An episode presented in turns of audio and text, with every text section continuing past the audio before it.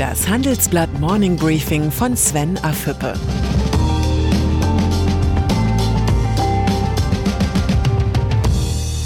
Guten Morgen allerseits. Heute ist Freitag, der 10. Januar. Und das sind heute unsere Themen.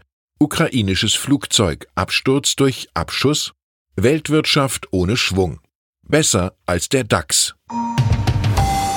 Auch nach den Deeskalationsbemühungen der US-Regierung ist eine Lösung des Iran-Konflikts noch lange nicht erreicht. Nach den Worten von Vizepräsident Mike Pence will Donald Trump die Verbündeten in den kommenden Tagen anrufen und zur Aufgabe des Atomabkommens mit dem Iran auffordern. Großbritannien, Frankreich, Deutschland, China, Russland sowie die EU hatten sich zuletzt zu dem Abkommen bekannt. Doch dieses Bekenntnis könnte bald hinfällig werden. Trumps Forderung nach einem neuen Deal mit dem Iran ist überzeugend.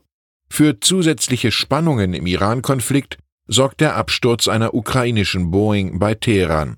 Bei dem Absturz sind alle 176 Passagiere ums Leben gekommen, darunter 63 Kanadier. Kanadas Ministerpräsident Justin Trudeau sagte gestern in einer TV-Ansprache, man habe Informationen, dass die Maschine von einer iranischen Rakete getroffen worden sei. Der Abschuss sei möglicherweise nicht absichtlich geschehen, aber Kanada habe jetzt Fragen, die beantwortet werden müssten. Auch die USA gehen von einem versehentlichen Abschuss durch die iranische Luftabwehr aus. Der Iran dementiert das. Im Krieg ist die Wahrheit das erste Opfer. Weltwirtschaft. Die Weltbank hat die Wachstumsprognose für die Weltwirtschaft von 2,7 Prozent auf nur noch 2,5 Prozent für das laufende Jahr gesenkt. Dieser niedrige Wert kann nur als Alarmsignal interpretiert werden, vor allem für das Exportland Deutschland.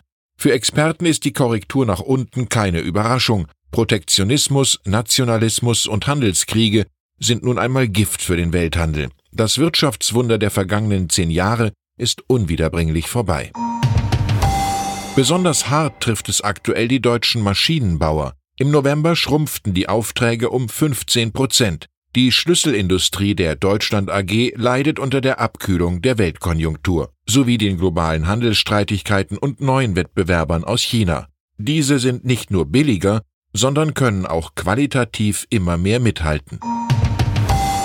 Gerd Müller, der Bundesentwicklungsminister, plädiert im Handelsblatt-Interview für einen Neustart der Beziehungen zwischen der EU und Afrika.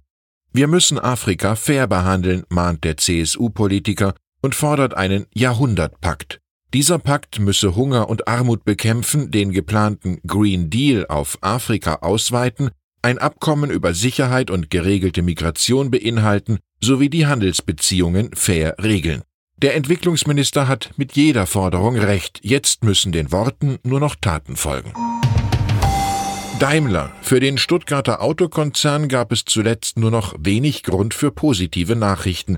Mehrere Gewinnwarnungen musste Daimler verkünden. Der Aktienkurs hat seit Amtsantritt von Vorstandschef Ola Källenius mehr als zehn Prozent seines Werts verloren. Nun überrascht der Traditionskonzern mit positiven Zahlen. Im vergangenen Jahr hat Daimler mit 2,34 Millionen PKWs mehr Autos verkauft als im Vorjahr. Im Premium-Markt ist der DAX-Konzern damit weiter die Nummer eins. Ola Kerlenius ist mit der Transformation von Daimler noch lange nicht am Ziel, aber auf einem guten Weg. Auf den ersten Blick ist die Geldanlage in DAX-Werten ein lukratives Geschäft. Im vergangenen Jahr legte der deutsche Leitindex um mehr als 25 Prozent zu und aktuell ist er nur noch wenige Punkte von einem neuen Rekordhoch entfernt. Doch anders als international üblich werden bei der DAX Performance auch die ausgeschütteten Dividenden berücksichtigt. Ohne diesen Bewertungstrick stagniert der wahre Wert der DAX 30 Konzerne seit 20 Jahren.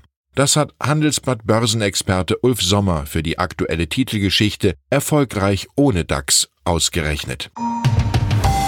Der amerikanische Dow Jones legte in dieser Zeit um sagenhafte 280 Prozent zu. Aber nicht nur die Wall Street schlägt den DAX, auch die Aktienmärkte in unseren Nachbarländern Schweiz, Österreich und Dänemark laufen besser. Auch der Hang Seng in China oder der japanische Nikkei. Das Ergebnis sollte ein Warnsignal an die Politik sein. Die internationalen Investoren verlieren zunehmend das Vertrauen in die Leistungsfähigkeit der deutschen Wirtschaft.